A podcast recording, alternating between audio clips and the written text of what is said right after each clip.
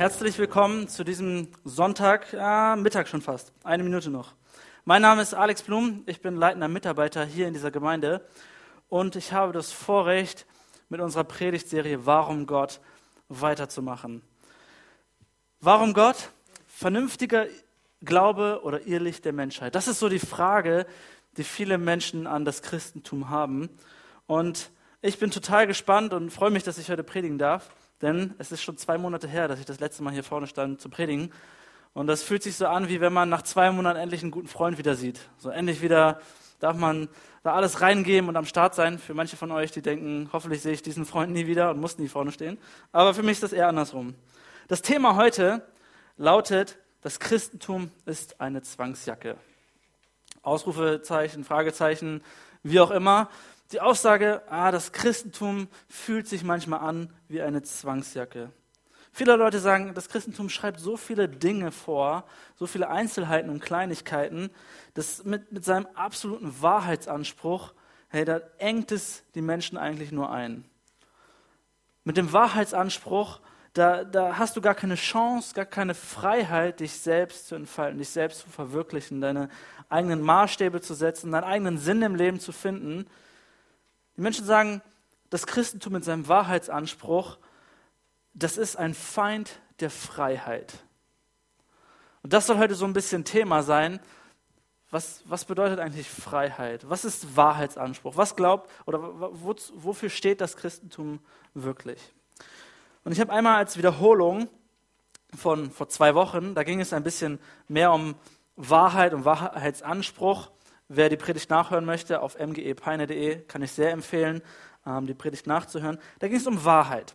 Und so möchte ich das einfach nur in ein paar äh, Beispielen, ein paar Sätzen kurz wiederholen, mit der Aussage, Wahrheit ist unvermeidbar. Ich glaube, dass es nicht ohne diesen Wahrheitsanspruch gehen kann. Der französische Philosoph Michel Foucault hat gesagt, die Wahrheit ist ein Ding von dieser Welt. Sie entsteht nur durch vielfache Zwänge, darunter den, den regulären Auswirkungen der Macht. Mit anderen Worten, er sagt, da wo jemand Wahrheitsanspruch erhebt, da erhebt er eigentlich nur Machtanspruch. Er möchte einfach nur sagen, ich kenne die Wahrheit so und ich übe jetzt Macht über dich aus. Wenn wir ein bisschen ehrlich sind an dieser Stelle, können wir auch zu Herrn Fossot sagen, deine Aussage, dass die Wahrheit ähm, äh, unter Zwängen geschieht und, und dass es nur um Machtspiele geht, auch das ist eine Wahrheitsaussage, Dementsprechend machst du mit dieser Aussage auch nur Machtspiele. Also Foucault widerspricht sich irgendwie selbst. C.S. Lewis bringt das in einem sehr schönen Beispiel auch auf den Punkt. Er sagt, man kann nicht alle, man kann nicht endlos die Dinge durchschauen. Durch sie hindurchschauen hat nur Sinn, wenn man durch sie hindurch etwas sieht. Es ist gut, dass ein Fenster durchsichtig ist, weil die Straße oder der Garten dahinter undurchsichtig sind. Wenn man durch alles hindurchschaut, dann ist alles durchsichtig. Aber eine völlig durchsichtige Welt ist unsichtbar geworden. Wer alles durchschaut, sieht nichts mehr. Also ganz einfach. Wer meint, immer die Wirklichkeit hinter der Wahrheit zu erkennen, der sagt, ich durchschaue das, ich, ich, ich durchschaue das wirklich. Ich weiß, wie es wirklich aussieht. Wenn jemand sagt, okay, hinter seiner Wirklichkeit erkenne ich aber wirklich die Wahrheit und hinter der wieder die Wahrheit, dann durchschaust du und durchschaust du und am Ende siehst du gar nichts. Am Ende hast du alles durchschaut und nichts erkannt. Es geht also nicht ohne diesen Wahrheitsanspruch. Du kannst ihn nicht endlos wegdiskutieren oder dahinter schauen. Es geht nicht ohne. Wahrheit ist unvermeidbar. Wenn du sagst, na, ich glaube, niemand von uns hat die Wahrheit wirklich erkannt, dann ist auch das ein Wahrheitsanspruch. Wenn du sagst, ah, ich glaube, es gibt keine absolute Wahrheit, keine absoluten Werte, und im nächsten Moment setzt du dich für Ungerechtigkeit ein, dann hast du dir auch widersprochen. Dann sagst du, ich glaube nicht, dass es absolute Werte gibt, aber im nächsten Moment setzt du den absoluten Wert, Ungerechtigkeit ist nicht gut. So. Das nur nochmal so als Wiederholung zu wissen, okay, Wahrheit, wir, wir kommen ohne diese Wahrheitsansprüche gar nicht aus. Unser Leben besteht aus Wahrheitsansprüchen. Jetzt ist die Frage, Wieso empfinden Menschen das Christentum mit seinem absoluten Wahrheitsanspruch als Zwangsjacke? Warum raubt es einem die Freiheit? Wie so eine Zwangsjacke?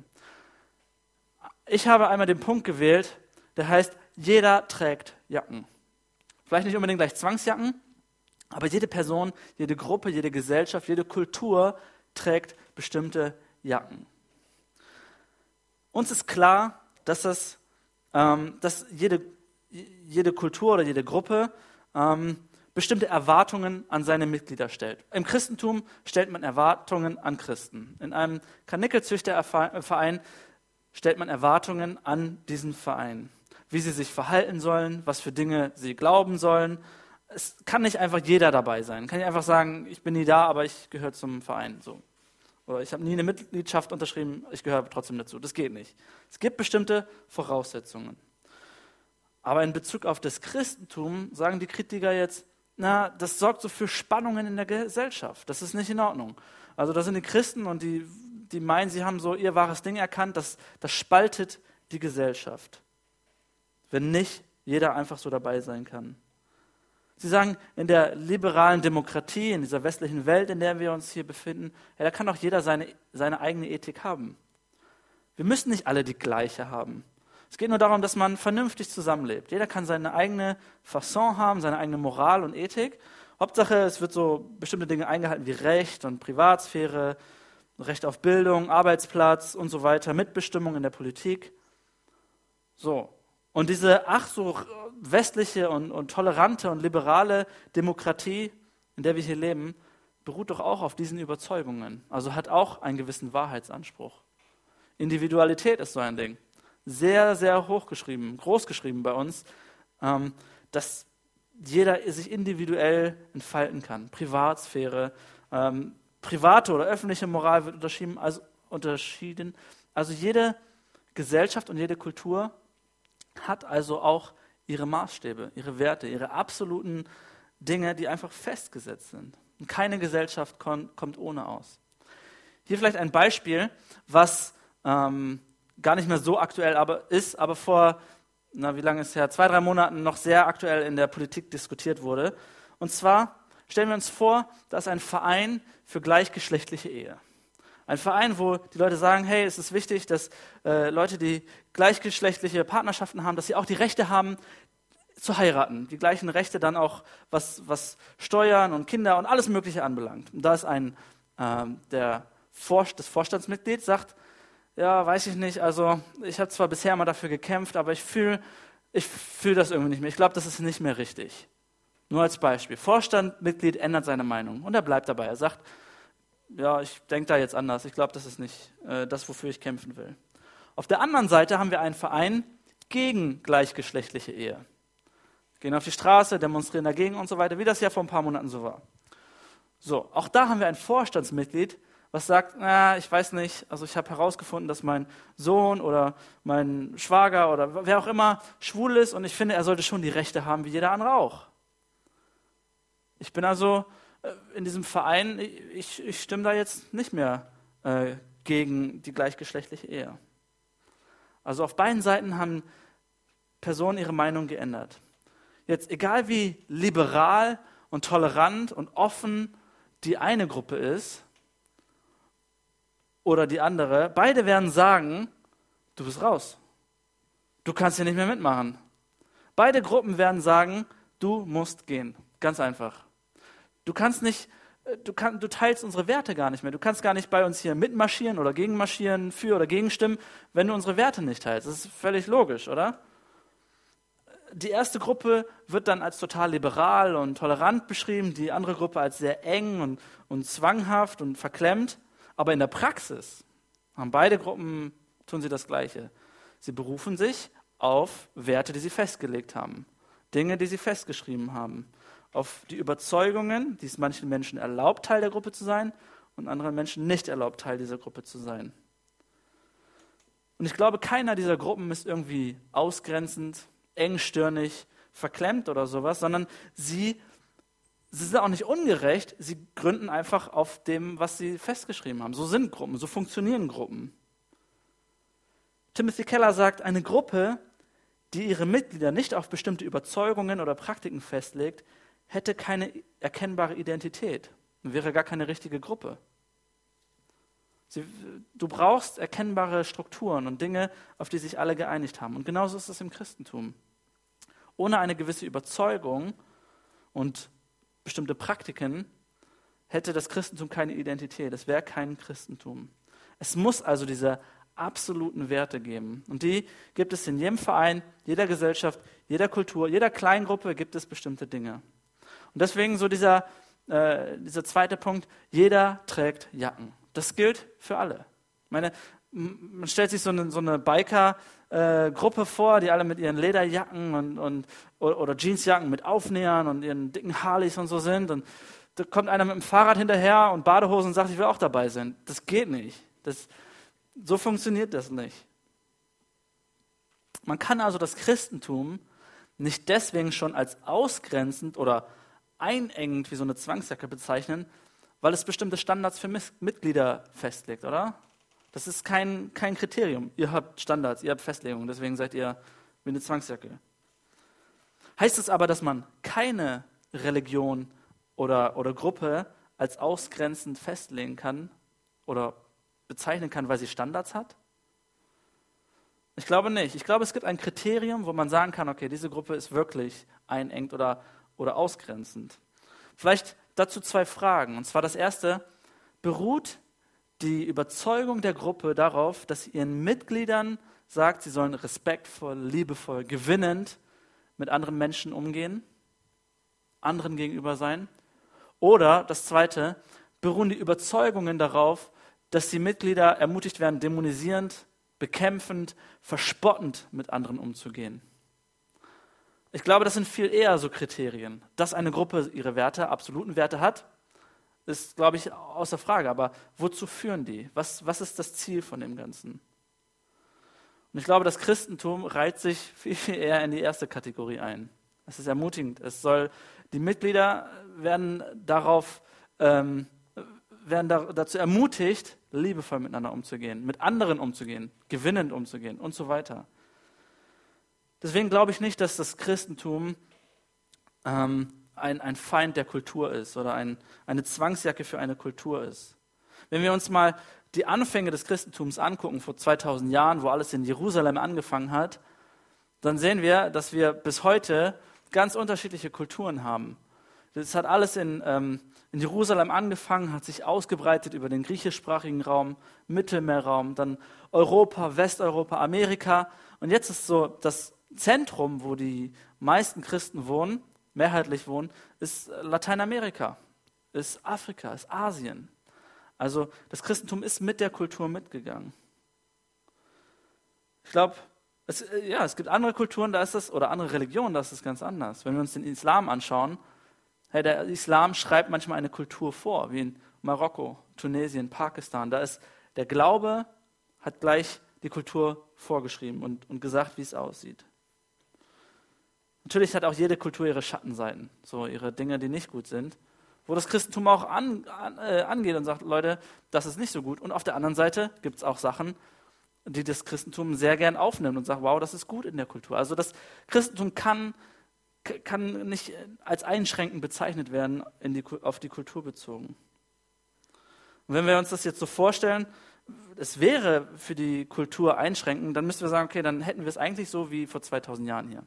Wir würden uns nicht sonntags morgens treffen, sondern samstags, wie damals, so Sabbat. Äh, wir würden garantiert nicht hier auf Stühlen sitzen, sondern irgendwie im Kreis oder im Dreck draußen auf irgendwelchen Bergen oder vielleicht am Eichser See und der Prediger steht auf dem Boot, wie auch immer. Ähm, wir würden auch garantiert keines dieser Instrumente spielen. Was hat man damals gespielt? Zither und Zimbel oder was steht da? Keine Ahnung. Instrumente, ein Schlagzeug gab es damals sicher nicht. Und wir würden auch, das ist fast das Schlimmste an der ganzen Sache, wir würden auch keinen Kaffee und Kuchen nach dem Gottesdienst haben. Vielleicht eher Wein, weiß ich nicht. Kann ich aber nicht so empfehlen. Nicht, dass ich es ausprobiert hätte. Auf jeden Fall, das Christentum ist, glaube ich, keine kulturelle Zwangsjacke, sondern, sondern arbeitet vielmehr darin hinein oder damit. Jetzt sagen die Leute, okay, ja gut, kulturell kann sein, dass es da eigentlich ganz gut klappt, aber trotzdem ist es für viele Menschen eine persönliche Zwangsjacke. Es, es bürdet den Menschen etwas auf oder, oder schränkt sie ein. Ähm, sie, können ihre, sie können sich gar nicht selbst entwickeln, sondern alles wird vorgeschrieben, den eigenen Lebenssinn oder Lebensstil zu entwickeln. Gerade in unserer westlichen Welt wird das so groß geschrieben, dieses, oh, die Freiheit haben, seine eigenen moralischen Maßstäbe festzusetzen. Ich erinnere mich noch gut an die Aussage meiner Eltern oder älteren Leitern, als ich erwachsen geworden bin. Die sagten, du bist alt genug, du kannst selbst entscheiden, was du für richtig oder falsch hältst. So, das fand ich toll. Yes, ich bin endlich alt genug, auch geistig hoffentlich reif genug, weiß ich damals nicht. Ähm, die gesagt haben, Alex, entscheide deine eigenen Sachen. Ähm, du bist alt genug, du kannst entscheiden, was du für richtig und falsch hältst.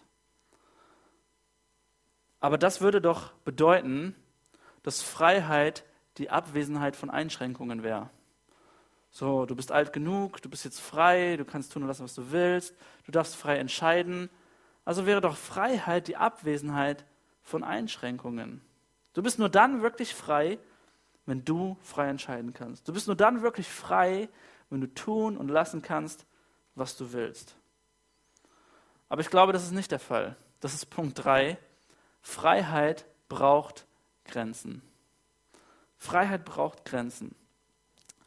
Dazu einmal ein Beispiel. Wir stellen uns vor, wir wollen alle ein neues Instrument lernen, ähm, Klavier zum Beispiel, und sagen, okay, ich, ich gebe mir meine, ich gebe meine Zeit da voll rein, ich übe viel, ich, ich lerne viel, ich gebe viele Stunden daran und ähm, ich möchte meine Zeit vielleicht ein bisschen einschränken, also Grenzen setzen, aber dafür etwas Neues lernen. Und wenn du einigermaßen talentiert bist und dich voll reinhängst, dann wird das auch ganz gut. Aber du musst anerkennen, in, diesen, in der Zeit, wo du lernst, da könntest du hundert andere Sachen tun. Du könntest alles andere machen, aber du hast gesagt, okay, ich beschränke mich darauf. Ich grenze mich also ein. Ich sage, meine Freiheit, irgendwann schön Klavier spielen zu können, braucht bestimmte Grenzen, nämlich, dass ich auch viel übe. So, und wenn du dann übst und fähig bist, dann kann es sogar sein, dass du Fähigkeiten entwickelst, die vorher überhaupt nicht da waren, die, die du, die un, oder die eher ungenutzt gewesen wären. Das heißt, du hast deine Freiheit geopfert, du hast Grenzen gesetzt, du hast dich diszipliniert, dich eingeschränkt in deinen Zeiten, um eine neue Freiheit zu gewinnen. Das hieß aber doch, dass wenn jede, jede Übung und jede Disziplin und, und nur genug Engagement, dass das wenn das immer zu einer Freiheit führen würde, ich glaube, das ist auch nicht richtig. Denn wenn ich mir vorstelle, dass ich persönlich jetzt Klavier spielen müsste, mit meinen kleinen Händen und Wurstfingern, dann wäre das ehrlich gesagt eher wie eine Zwangsjacke. So, dann würde es sich alles verbiegen und, das wäre nicht cool für mich. Klavierspielen wäre für mich eine Zwangsjacke, weil die Grenzen, die ich mir setzen würde, überhaupt nicht zu mir passen, weil, mein, weil ich die Voraussetzungen gar nicht richtig habe. Und deswegen dieser Satz, Einschränkungen und Grenzen machen uns nur dann frei, wenn sie zu unserem Naturell und Talent passen. Einschränkungen und Grenzen machen uns nur dann frei, wenn sie zu unserem Naturell und Talent passen. Wenn du einen Fisch nimmst, der im Wasser total frei und lebendig ist und wow und rumschwimmen kann und du sagst, okay, erweitern wir mal seine Grenzen und packen ihn aufs Land, ja, dann sind seine Grenzen nicht erweitert, sondern vernichtet. Dann also seine Grenze ist erweitert, ja, aber seine Freiheit nicht. Also seine Möglichkeit ist vernichtet. Du hast ihm nicht größere Freiheit geschenkt, sondern du hast sie zerstört. Er stirbt. Also Einschränkungen und Grenzen machen uns nur dann wirklich frei, wenn sie zu unserem Naturell und Talent passen. Und ich glaube, das gilt in vielen Bereichen. Freiheit ist nicht gleich die Abwesenheit von Grenzen, sondern Freiheit ist die Kunst, die richtigen Grenzen zu sehen, zu erkennen, festzulegen. Und die richtigen Grenzen sind die, die mir mehr Spielraum ermöglichen, die, da, da wo ich aufgehen kann, wo ich Fähigkeiten vielleicht entwickeln kann. Gelegentlich, wenn ich mal krank bin, dann äh, scherzt mein Bruder immer wieder, schreibt mir eine Nachricht oder ruft mich an und sagt, Alex, du weißt ja, das Schlimmste am Kranksein ist das äh, Vormittagsfernsehprogramm das, was da läuft, so, das, das ist das Schlimmste eigentlich am Kranksein. Und dann schmunzeln wir immer und freuen uns, dass wir irgendwie beide den gleichen Humor haben und beide das Vormittagsfernsehprogramm überhaupt nicht mögen. Ich habe mir persönlich die Grenze gesetzt und gesagt, okay, ich gucke vormittags und meist auch nachmittags eigentlich kein Fernsehen, weil das meine Gehirnzellen überhaupt nicht anregt. Das mag bei anderen anders sein. Für mich ist die Grenze, Alex, das, äh, das tut dir überhaupt nicht gut, das interessiert dich gar nicht. Guck eine schöne Doku, guck einen ähm, schönen Spielfilm, also da kannst du nachdenken, da hast du dein Gehirn ein bisschen benutzt, so, das, das tut dir gut. Also ich habe mir ganz einfach eine Grenze gesetzt, das ist keine schwere Grenze, ähm, und gesagt, dann und dann, oder die und die Sachen gucke ich halt nicht und andere Sachen gucke ich gerne, weil ich dann mehr ins Denken komme, weil ich dann vielleicht Dinge anders reflektiere oder Allgemeinbildung vergrößert sich hoffentlich, äh, wie auch immer. Also eine Grenze gesetzt. Eine andere Grenze, wenn ich zum Beispiel arbeite, wenn ich Sachen ausarbeite, äh, mich konzentrieren muss, dann brauche ich unbedingt Ruhe. Dann muss ich mich in mein Zimmer zurückziehen, alles ruhig, am besten Oropax rein und keiner kommt rein oder raus und ich kann mich total konzentrieren. Wenn ich in einem Großraumbüro sitzen müsste, wo alle Leute rumtippern und telefonieren und ständig Leute durchrennen, ey, das würde meine Freiheit total einschränken. Ich könnte mich nicht konzentrieren. Ich habe das schon in der Schule gehasst, wenn es hieß, hey, komm, lass doch alle rausgehen, draußen in die Freiheit. Ist alles so schön, äh, die Sonne scheint, Vögel zwitschern, dann machen wir draußen die Hausaufgaben. Ich habe das gehasst. Ich konnte mich nicht konzentrieren. Okay, eigentlich habe ich es geliebt, weil dann bist du am Ende doch nicht zu Hausaufgaben gekommen und Schulsachen, aber ich, ich kann mich dabei nicht konzentrieren. Und wenn jemand sagt, Alex, komm, setz dich doch raus zum Buchlesen oder so in die Sonne, ich bleibe lieber im Keller und, und da in meinem Stillen, das gefällt mir viel besser. Meine Grenze ist, Alex, du brauchst Ruhe, um dich konzentrieren zu können, um da weiterzukommen. Wenn jetzt das bei körperlichen Sachen, bei beruflichen Sachen, beim Denken wenn wir da wachsen, wenn wir die richtigen Grenzen setzen, die richtigen Grenzen erkennen und auch akzeptieren, wie zum Beispiel meine Wurstfinger in Bezug aufs Klavierspielen, die Konzentration, die Ruhe ähm, oder, oder die angemessene Unterhaltung, wenn wir diese Grenzen setzen und dann wachsen, wieso ist das dann nicht auch bei spirituellen Sachen so? Bei moralischen Dingen so?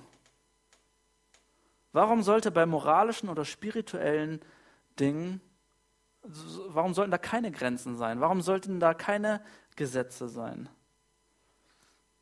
Ist es nicht am Ende klüger, die bereits existierende Realität anzuerkennen, zu entdecken und das Leben entsprechend auszurichten, statt auf der Freiheit zu bestehen, sich seine eigene spirituelle Realität zu schaffen? Ist es nicht klüger anzuerkennen, okay, da ist irgendwie was und ich richte mich danach und richte mein Leben darauf aus, statt irgendwie was Neues zu produzieren, was wahrscheinlich gar nicht zu uns passt. Warum sollte es für Spiritualität und Moral keine Grenzen geben? Warum heißt es immer, na, das ist persönliche Sache, du, da entscheide ich ganz allein und ähm, ich habe so eine, meine eigenen Maßstäbe, meine eigene Moral. Ähm, jeder soll frei entscheiden. Ich meine, ich, ich schaffe mir doch auch nicht meine eigene körperliche neue Grenze. Ich sage ja auch nicht, naja gut, mit meinen 1,74 und ich wiege 80 Kilo, ja, ich wiege 80 Kilo, äh, und meinen 27 Jahren fange ich doch nicht an, so eine Ballettkarriere zu starten. Das mache ich doch nicht. Ich, ich habe meine Grenze erkannt und weiß, das wird nichts. Ganz einfach. Und ich empfinde dabei meinen Körper auch nicht als Zwangsjacke. Ich, ich empfinde das ja nicht als, oh, ich, ich, nur weil ich jetzt nicht Ballett spielen, äh, Ballett tanzen kann, bin ich ja nicht gleich in der Zwangsjacke. Ich habe anerkannt, dass ich kräftig genug bin, dass ich, dass ich äh, stark genug bin, um, um grobe Sachen zu machen, dass ich meinen Körper sehr gut für Ausdauersport gebrauchen kann. Und ich entdecke darin meine Freiheit. Bestimmte Grenzen, aber auch viel Freiheit. Die Menschen sagen, das Christentum ist eine Zwangsjacke. Weil sie meinen, jeder soll bestimmen, was für ihn moralisch richtig ist oder falsch ist und nicht das Christentum. Sie meinen, dass der Bereich des Spirituellen oder des Moralischen anderen Gesetzen gehorcht wie der Rest der Welt. Nur im Spirituellen und im Moralischen, da kann, kann jeder selbst entscheiden. Wenn du jetzt heute hier bist und du sagst, gut, ich bin alt genug, ähm, oder du sagst, hey, ich denke, jeder sollte das Recht haben, selbst zu entscheiden, was für ihn richtig und falsch ist. Jeder darf das alles selbst beurteilen. Dann möchte ich dir eine Frage stellen. Glaubst du, es gibt irgendwo auf dieser Welt Personen, die etwas tun, womit sie besser sofort aufhören sollten, egal was, wie sie selbst ihr persönliches Ding einschätzen. Glaubst du, es gibt Personen auf dieser Welt, die etwas tun, etwas Grausames, etwas Brutales, etwas Schlimmes, womit sie sofort vielleicht aufhören sollten, ungeachtet dessen, ob sie das selbst für richtig oder falsch empfinden? Und ich glaube, bei jedem von uns wäre die Antwort, ja, diese Menschen gibt es. Leider zuhauf. Das hieße doch aber, dass, dass, es, äh, dass du auch glaubst, dass es eine Moral gibt, die unabhängig von uns Menschen ist. Dass es etwas gibt, was, was objektiv ist, eine moralische, objektive Realität, die nicht von uns definiert wird, sondern an die man sich halten muss, egal was man persönlich empfindet. Ich glaube also, es gibt für jeden Menschen bestimmte Grenzen an die wir uns halten oder die uns, die uns einschränken, beziehungsweise dann auch befreien sollen. Jetzt ist die Frage, was ist die Grenze, die uns die meiste Freiheit schenkt? Und dazu Punkt 4, Liebe zum Beispiel schränkt ein. Liebe ist etwas, was uns total einschränken kann. Die Grenze, die am meisten Freiheit aber gleichzeitig ermöglicht, ist diese Liebe.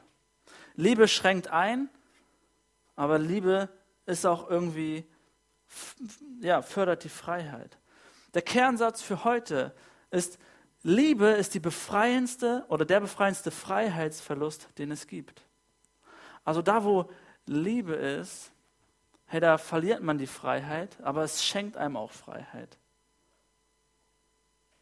Egal, ob du jetzt vielleicht an einen Freund denkst oder an einen ein Partner oder was auch immer, das Prinzip von, von Liebe ist doch immer, dass ich meine Unabhängigkeit aufgebe, um Intimität oder Freundschaft zu gewinnen.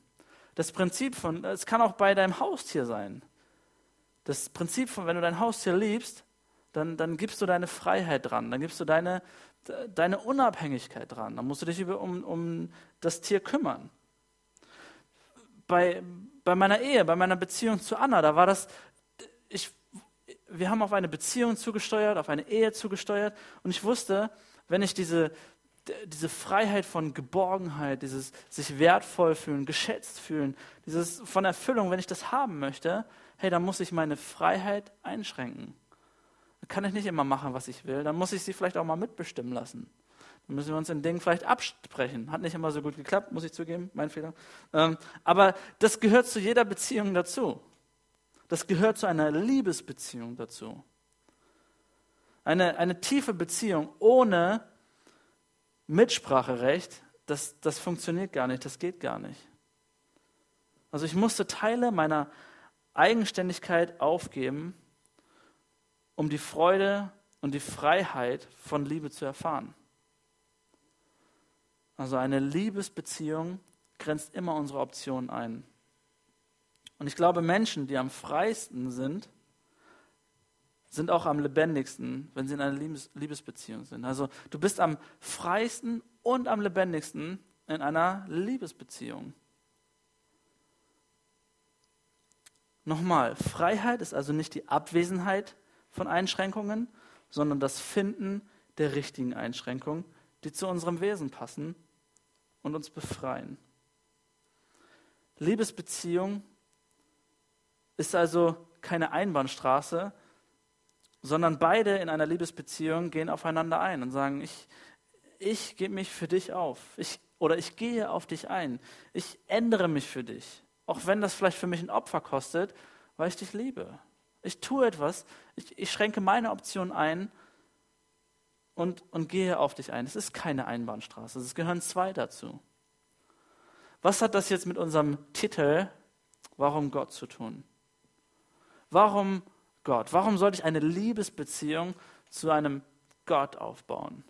Ein Gott, der allmächtig ist, der allwissend ist, der alles kann, alles weiß, alles tut, der mit dem Finger schnipst und alles ändert sich.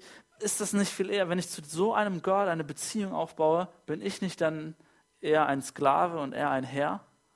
So ist das, das ist ein Beziehungsverhältnis, das kann nicht aufgehen. Ich müsste mich doch viel eher ihm anpassen, als er sich mir. Und das ist der springende Punkt. In jeder anderen Religion ist das der Fall. Da lautet die Regel, passt dich deinem Gott an. Werd ähnlicher, werd genauso, diene ihm. Ähm, du musst die gleichen Maßstäbe und Werte und du musst es alles tun und machen und dich anstrengen. Du musst dich den Dingen anpassen. Und im Christentum ist es andersrum. Gott hat sich uns angepasst. Er hat uns gedient. Er hat sich aufgegeben und zwar auf die radikalst mögliche Art und Weise. Ist, dieser Gott hat seine Freiheit eingeschränkt und ist als Mensch auf diese Erde gekommen. Er hat Schuld und, und Schande auf sich genommen, hat deine, deine Schuld und Sünde auf sich genommen und gesagt, okay, ich bezahle deine Konsequenzen. Ich, ich sterbe an deiner Stelle, ich bezahle den Preis, den du bezahlen müsstest. Und er ist am Kreuz gestorben, damit wir Vergebung haben.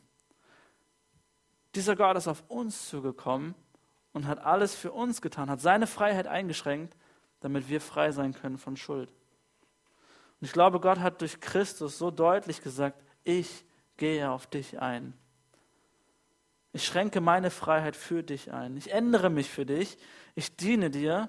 Und nicht, es könnte eventuell ein Opfer für mich kosten. Nein, er hat gesagt, es wird mich ein Opfer kosten. Es wird mich meinen Sohn kosten. Es ist der größte Preis, den er bezahlen konnte. Und ich glaube, wenn Gott das für uns getan hat, hey, dann, dann können wir das auch für ihn tun. Unsere Freiheit vielleicht manchmal einschränken. Wenn dieser Gott das für uns getan hat, dann können wir das so viel mehr auch für Menschen tun. Unsere Freiheit einschränken. Paulus drückt das ganz interessant aus und ich finde diesen Vers so stark. Er sagt in 2. Korinther 5, Vers 14, bei allem ist das, was uns antreibt, die Liebe von Christus. Bei allem ist das, was uns antreibt, die Liebe von Christus. Er sagt, ich kann gar nicht anders. Das, was mich antreibt, ist die Liebe von Christus. Die Liebe, die Gott uns geschenkt hat, die lässt uns gar keine andere Wahl. Wie ein junger Mann, der verliebt ist in, in, in ein hübsches Mädel und, und tut alles für sie. Er, er liest jeden Wunsch von den Augen ab und gibt sich voll rein. Seine Freunde denken vielleicht, wow, die hat ihn ganz schön unter Kontrolle oder wow, das wäre für mich wie ein Gefängnis oder wie eine Zwangsjacke. Aber der junge Mann ist im siebten Himmel und feiert das und, und tut das gerne. Und so muss man sich das im Christentum oder bei Christen vorstellen. Liebe lässt gar keine andere Wahl. Dieser Jesus, der sich für mich hingegeben hat, der sich für mich geändert hat, oder der, der hat alles getan. Und dann habe ich auch keine Angst, meine Freiheit vielleicht für ihn aufzugeben. Und in ihm die wahre Freiheit, also Vergebung zu finden. Beim Christentum geht es also nicht um eine Zwangsjacke. Eine Zwangsjacke, die uns die Freiheit nimmt, sondern es geht um einen Gott, der seine Freiheit einschränkt, um seine Liebe weiterzugeben, um seine Liebe zu zeigen. Ich möchte, dass wir diesen Vers oder, oder diesen Satz einfach so mitnehmen und für uns ja, persönlich nehmen und sagen, okay, Liebe ist wirklich der befreiendste Freiheitsverlust, den es gibt. Und diese Liebe hat Gott uns gezeigt und geschenkt. Liebe ist für uns der befreiendste Freiheitsverlust, den es gibt. Ich möchte euch bitten, die Augen zu schließen.